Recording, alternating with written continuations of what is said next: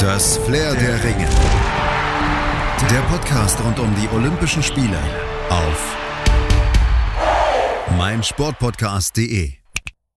Eigentlich hätten heute am 24. Juli die Olympischen Sommerspiele 2020 in Tokio eröffnet werden sollen. Es wären bereits meine fünften gewesen, die ich als Journalist begleite. Leider bisher nie direkt vor Ort, sondern immer mit eher respektvollem Abstand aus der Heimat. Das Flair der Ringe, das ist vor Ort sicherlich greifbarer, aber Distanz, auch geografisch zum Geschehen, muss für Olympiaberichterstattung nicht unbedingt von Nachteil sein, denn man behält natürlich zum einen einen besseren Überblick über die Vielzahl der Entscheidungen und lässt sich auch weniger von der Euphorie vor Ort anstecken, kann vielleicht vieles etwas objektiver einordnen und analysieren. Und das haben wir hier bei meinsportpodcast.de vor vier Jahren ja während der Spiele in Rio zum Beispiel auch ausführlich gemacht. Mein Kollege Andreas Thies und ich, wir waren mit vielen Experten in der Heimat und auch vor Ort in Rio verbunden während der Sommerspiele Damals hießen wir ja übrigens auch noch meinsportradio.de und haben täglich drei Stunden aktuell berichtet. Das war ein ziemlicher Aufwand, den wir da gefahren haben, aber der hat uns jede Menge Spaß gemacht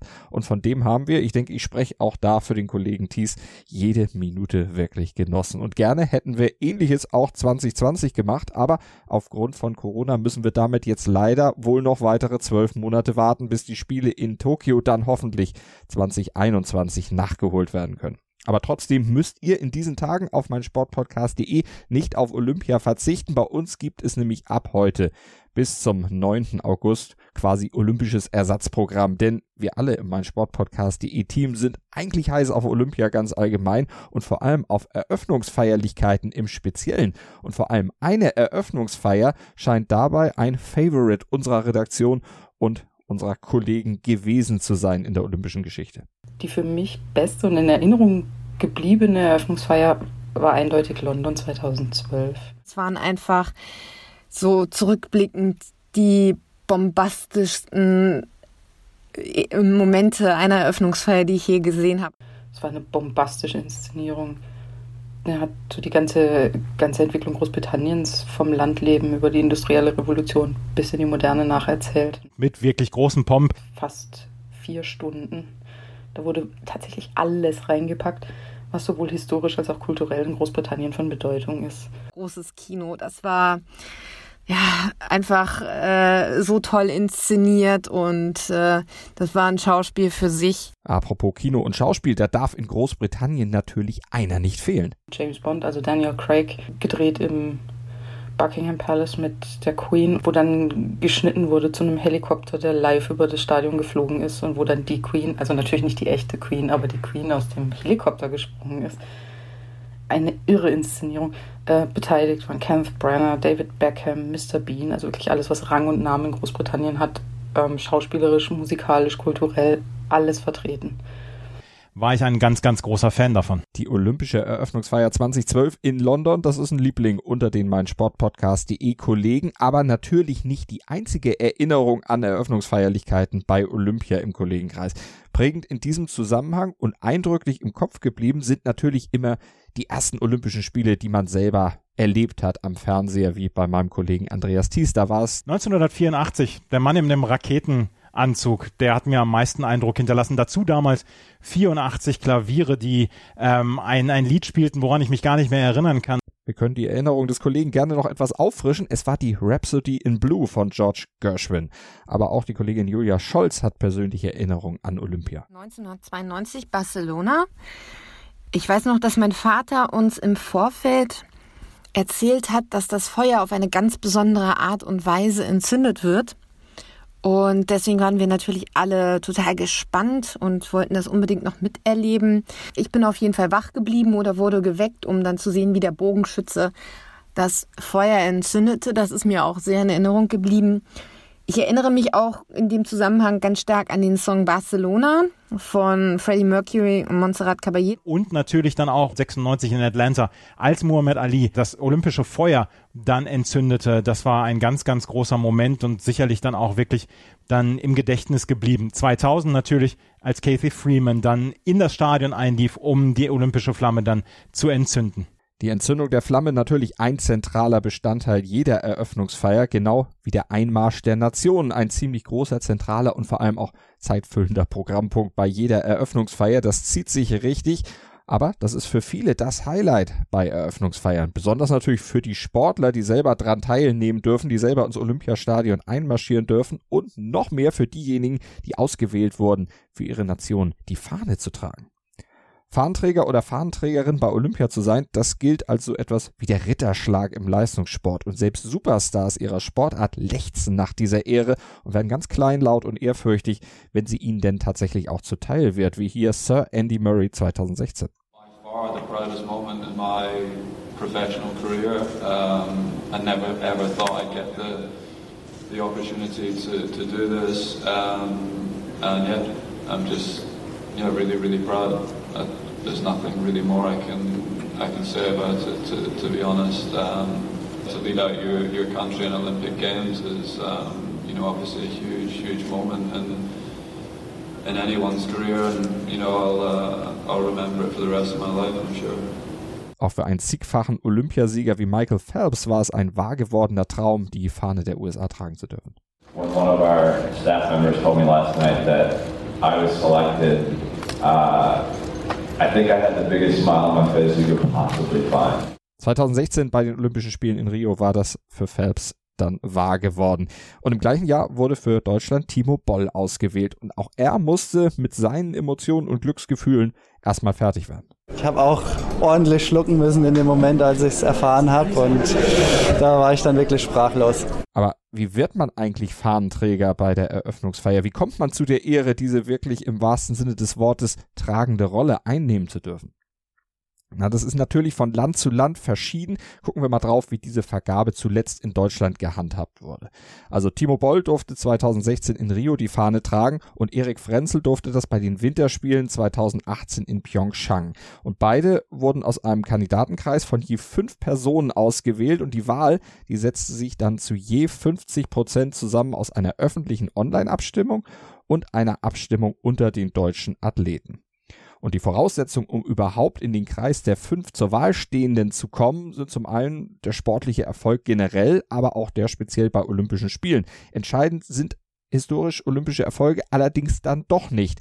Sonst wäre Dirk Nowitzki zum Beispiel 2008 nie zu der Ehre gekommen, die Fahne in Peking zu tragen, denn Peking, das war sein bis dato erster und letztlich auch sein einziger Olympia-Auftritt. Auch deshalb war ihm diese Ehre auch etwas unangenehm, hatte er damals erklärt. Mir war das fast ein bisschen peinlich. Ja, ich habe nämlich, ich habe da, als ich es dann gehört habe, wollte ich erstmal fragen, ist es okay mit, mit den ganzen anderen Sportlern? Ich will da jetzt nicht irgendeinem anderen auf die Füße treten, äh, der es mehr verdient hätte als ich. Nowitzki hatte sich die Ehre aber mit großen Erfolgen in seiner Sportart und seiner weltweiten Bekanntheit auf jeden Fall verdient und auch ein wichtiges Kriterium, er war in der NBA-Saison vor den Olympischen Spielen ziemlich formstark unterwegs gewesen und wer aktuelle gute Leistung vorzuweisen hat, hat natürlich bei so einer Wahl dann auch wirklich gute Chancen. Und er bleibt natürlich auch in Erinnerung, genauso wie selbstverständlich die Olympiasieger, aber vielleicht noch mehr diejenigen, die für kuriose oder besonders emotionale Momente bei Olympia gesorgt haben, zumindest im Gedächtnis unserer Kollegin Anne Berghoff.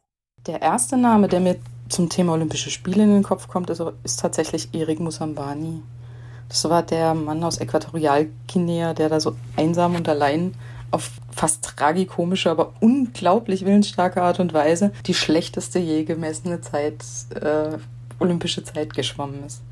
Zwischendrin dachte man, der arme Kerl säuft ab. Und hinterher hat er gesagt, es tut mir leid, ich bin noch nie so weit geschwommen. Ich weiß nicht, ob das ein Gerücht war, aber es hieß, er habe erst wenige Monate vorher überhaupt schwimmen gelernt, in einem Hotelpool, der angeblich der einzige Pool des Landes war. Das war ein ganz, ganz fantastischer Moment und ich glaube, ich habe den gesamten Zeitraum wie ein Film im Kopf. Es ist die 400-Meter-Runde von Kathy Freeman 2000 in Sydney gewesen. Sie ähm, hat das olympische Feuer schon entzündet und dann war sie unter diesem unglaublichen Druck, dort Gold im eigenen Land zu holen. Dazu gab es dann ähm, ja den, den Druck von außen und äh, sie dann mit ihrem mit ihrem Ganzkörper-Trikot über die über das Haar dann auch gestülpt diese ja diese Kappe und die Runde, wie sie unter diesem Druck nicht zerbrochen ist, war ein ganz ganz großer Moment. Ich erinnere mich an den Sattelbruch der Radrennfahrerin Vogel, die ja quasi ohne Sattel übers Ziel fuhr. Ja, viele Frauen von uns erinnern sich mit Sicherheit auch an den in Öl gehüllten Fahnenträger aus Tonga sehr wohlwollend. Und der Samstag der Leichtathletik bei Olympia 2012 in London, als innerhalb von 45 Minuten drei Goldmedaillen für das britische Team raussprangen. Das war für mich ein ganz großer Moment. Oder das ist irgendwie fast schon traumatisch. Das ist eine Kindheitserinnerung. Florence Griffith Joyner und ihre langen Fingernägel. Ich habe die als Krallen wahrgenommen. Das hat sich so eingebrannt. Das ist für mich auch Olympia. Das sind die persönlichen und sehr prägenden Olympia-Erinnerungen unserer Kollegen von meinsportpodcast.de an große Leistung und auch kuriose Geschichten aus den zurückliegenden Olympischen Spielen. Und noch weitere solcher Geschichten hört ihr im Rahmen von Flair der Ringe, unserem Olympia-Podcast, quasi als olympisches Ersatzprogramm für die verschobenen aktuellen Olympischen Spiele in den nächsten 16 Tagen bis zum 9. August bei uns. Wir haben uns da einige sehr interessante Anekdoten aus 124 Jahren Olympia herausgepickt. Einige kennt ihr sicher, beziehungsweise ihr werdet von ihnen schon mal irgendwo gehört haben, aber ich denke, wir haben auch ein paar überraschende, aber richtig gute Geschichten dabei, die nicht jedem sofort präsent sind. Ich nenne euch vorab schon mal ein paar Beispiele, was euch denn erwartet bis zum 9. August. Habt ihr zum Beispiel schon mal von der tschechischen Lokomotive Emil Satopek gehört? Der hatte 1948 in London bereits Gold über 10.000 Meter gewonnen. Damals hat er sich dann auch unsterblich in seine spätere Ehefrau verliebt und die war sein Glücksbringer die ihm geholfen hat, sich dann auch sportlich unsterblich zu machen. Vier Jahre später, nämlich in Helsinki, als er innerhalb von nur acht Tagen Gold über 5000 Meter, 10.000 Meter und zum Abschluss sogar noch im Marathon gewann. Die Leistung wird noch dadurch getoppt, dass dieser olympische Marathon sein allererster überhaupt werden sollte. Oder wir erzählen vom überragenden US-Amerikaner Jim Thorpe 1912, einem Multisportler, der sowohl Leichtathlet war, sich aber auch als Foot- und Basketballer später einen Namen machte. Er war der vielleicht vielseitigste Sportler aller Zeiten. Er holte in Stockholm Gold im Fünf- und im Zehnkampf und gewann dabei acht der insgesamt 15 Einzeldisziplinen. Diese Goldmedaillen wurden ihm allerdings vom IOC kurz darauf wieder aberkannt und das hatte zum einen mit Rassismus zu tun, zum anderen aber auch damit, dass Thorpe mal ein paar wenige Dollar, 60, 70 Dollar fürs Baseballspielen verdient hatte. Und damit verstieß er ja gegen das Amateurstatut. Oder wir erzählen euch von Carrie Struck, das hässliche Endline des US-Turner-Teams 1996, die aber einer schmerzhaften Bänderverletzung im Knöchel trotzte und ihren allerletzten Sprungstand den Russinnen damit den Teamtitel klaute und auf einmal eine nationale Ikone war. Oder ihr hört die bewegende Story von Greg Louganis, dem Wasserspringer, der in Seoul mit dem Hinterkopf auf das Brett geknallt war und eine Platzwunde erlitten hatte. Trotzdem stand er dann nur 35 Minuten später wieder auf dem Brett, überstand die Quali und gewann am Ende zwei Goldmedaillen. Und das war noch nicht alles, denn Luganis trug zwei gut gehütete Geheimnisse in sich. Wir blicken auf seine bewegte und sehr bewegende Lebensgeschichte zurück. In Gefahr hatten auch viele Zuschauer 1968 in Mexico City Dick Fosbury gesehen. Der überquerte nämlich die Hochsprunglatte nicht etwa wie in den 60ern üblich bäuchlings im Straddle, sondern rückwärts mit dem Rücken zuerst. Damit holte er am Ende nicht nur den Sieg, sondern er revolutionierte gleich auch noch eine ganze Sportart.